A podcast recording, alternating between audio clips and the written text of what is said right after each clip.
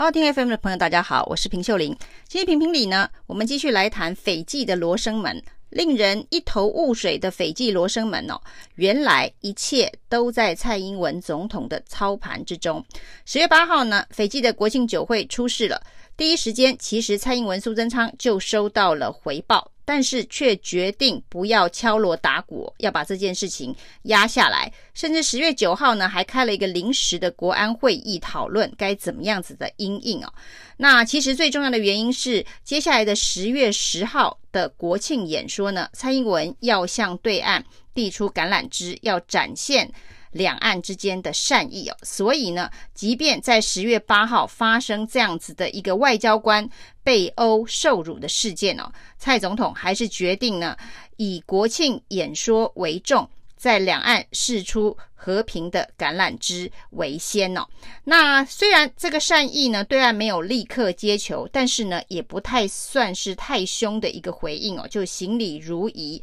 大概就回复一番哦。那即便如此，在第一时间没有得到对岸直接善意的回应，在十月十四号的国安会议当中，又再度的讨论到斐济事件哦。那显然呢，蔡总统仍然希望能够保持低调淡化的方式处理，并没有立刻就反击。中共诉诸国际哦，那一直到十月十八号，斐济当地的媒体报道之后呢，十月十九号，外交部才被迫在立法院证实，的确有这件事情，也引起了国内的民意沸腾哦。怎么会发生这么离谱的事情哦？中共的外交战狼居然变成了外交流氓哦！那在民意的沸腾声中哦，十月二十号，苏贞昌出面说了重话，强硬的谴责。对岸是外交流氓哦，那在我们的强硬态度展现之后呢，令人感到意外的非常戏剧化的发展是中国居然就退让了，就是原本提告就撤告了。那由斐济出来调停做中间人，也说呢，未来台湾的外交活动呢，斐济都会协助处理哦，意思就是保证这样的事情不会再发生哦，让整个斐济事件呢。两岸这斗殴这么大的一个事情呢，暂时圆满的落幕。两岸之间能够用这个方式处理这样子的一个争议哦，是过去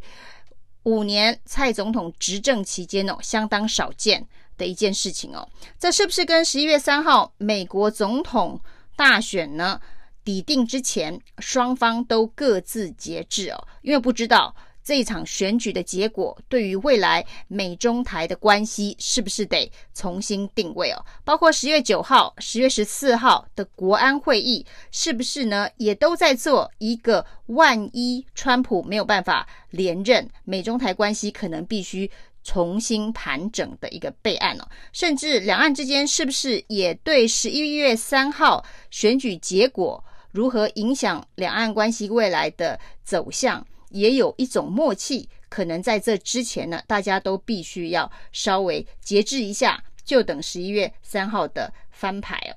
那事实上呢，在这一场斐济事件当中哦，有一个角度哦，我看到《华盛顿邮报》的报道，他访问了一个中国前外交官哦，那这个外交官当然现在已经叛逃到西方世界了。那他之前也住过斐济哦，他看两岸在斐济的发生冲突哦，他也很意外哦。他说，他当年在斐济的时候，的确呢，中华民国在国庆一些重要的活动的时候，中国的外交官会很想去刺探情报，会想知道有哪些当地的政要去参加。但是呢，大家都是用非常的低调的方式哦，甚至呢，每次总是得推派一个看起来比较勇敢的人，偷偷的靠近这个活动的会场，但是都不敢太接近哦，更不可能是这种。直接闯入会场，然后甚至现场发生激烈冲突这样的状况，过去从来没有发生过。也就是呢，《环球时报》的总编辑胡锡进所说的，中国外交官呢，过去啊是蛮文雅的，的确很少会出现像这样子直接动手的状况。但是现在呢，中国的外交战狼在全世界可以说是烽火四起哦。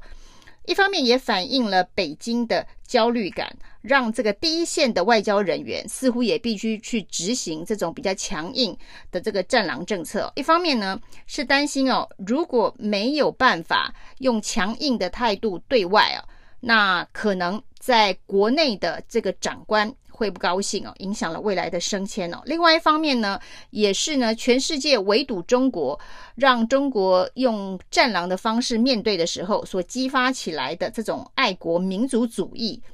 的这些事情哦，也到这些外交小粉红就这样子被培养出来了。情绪上，它就是一种爱国主义、爱国民族主义的一个展现哦，所以才会有这样的现象哦。这个对于过去的中国外交官来讲，也是很难想象会有这样子的一个变化。那这些爱国民族主义就放大了所有。中国海外外交官的这些恶行恶状，那事实上这种小粉红的现象哦，在台湾也慢慢的在成型当中哦。那台湾的很多的小粉绿，现在最关心的事情就是川普能不能连任哦。他们都是非常非常坚强的川粉哦。只要任何人呢没有像他们百分之百、百分之一百二的挺川普呢，都会被打成中共同路人哦。对于十一月三号这场选举呢，他们是非川普不可。那万一就不到两个礼拜的这个时间哦，美国总统的大选，如果川普没有办法连任的话，这些现在死忠的川粉、力挺川普的这些小粉绿哦，到时候呢，会不会成为蔡英文总统想要在两岸之间递出橄榄枝的一个障碍哦？到时候呢，要如何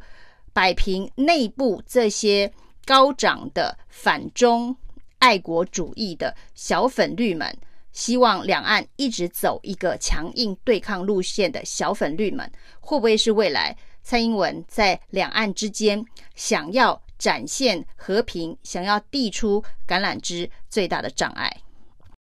谢谢收听，请继续关注好好听 FM，并分享给您的好朋友。